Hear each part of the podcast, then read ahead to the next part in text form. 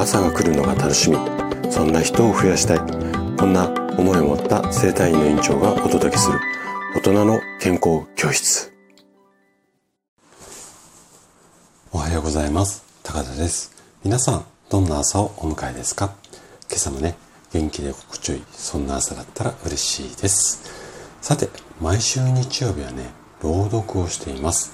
で今回朗読するのがリンドさんの喧騒を忘れですあのリンドさんのね素敵な作品が掲載してあるノートの URL こちらをね、概要欄に貼ってあります。で、今回の喧騒忘れ以外にも素敵な作品たくさん載ってますので、ぜひね、そちらも合わせてご覧いただけると嬉しいです。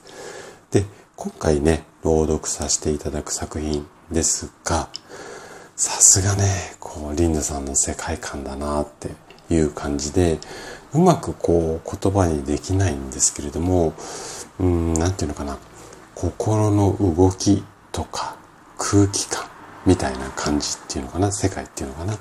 これが、こう、とても素敵な言葉で綴られていて、まあ、心や体を整えるっていうことは、まあ今回の作品ね、後で聞いていただければわかると思うんですが、こういったことなんじゃないのかな、なんていうふうに強くこう、私の胸にこう、ズーンとこう入ってくる、そんな作品だったんですよ。で、生体にね、来院されている子、あなた、もしくは、まあ、あの、いらっしゃってくれてる患者さんにも、こんな気持ちになっていただける場所、それがね、生体院でありたいな、こんな思いを込めてね、今日は朗読をさせていただきます。それではお聴きください。幻想を忘れ。穏やかな日差しを浴びながら、青い空を見上げる。心が落ち着く。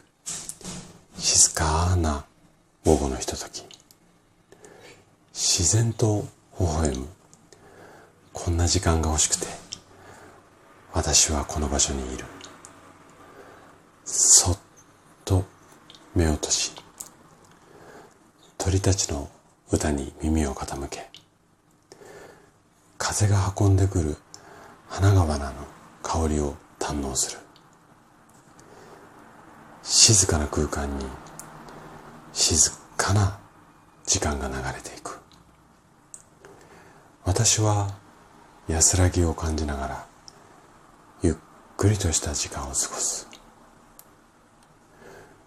普段の喧騒から離れ時には立ち止まり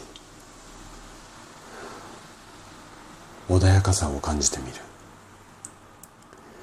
静かな幸せに包まれ心が満たされていく。この満たされた心を忘れないように日々を過ごしていこう。